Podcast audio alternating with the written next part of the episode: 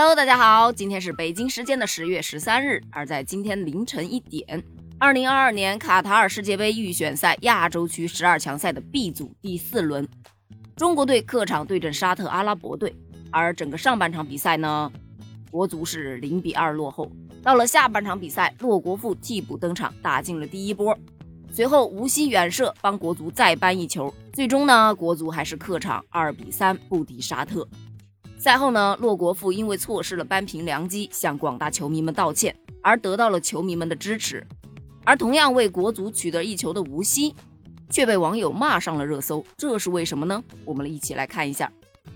老实说啊，虽然国足二比三遗憾收获了一场失利，但是这场比赛队长吴曦他的表现还是可以的，在最后阶段打进了一粒进球，并且还以七点四分获得了全队最高分。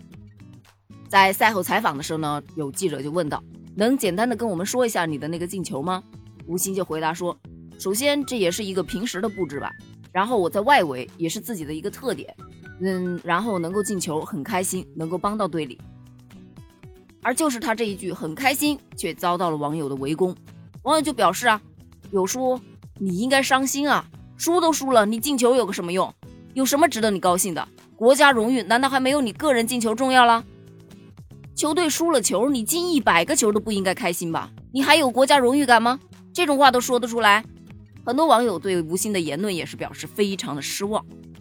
还开心进一球，觉得自己踢得很好了，输球就与自己无关了是吗？作为队长，你的责任感呢？但老实说啊，人家不过说了一句能够进球很开心，为何就招来这么多球迷的讽刺和挖苦呢？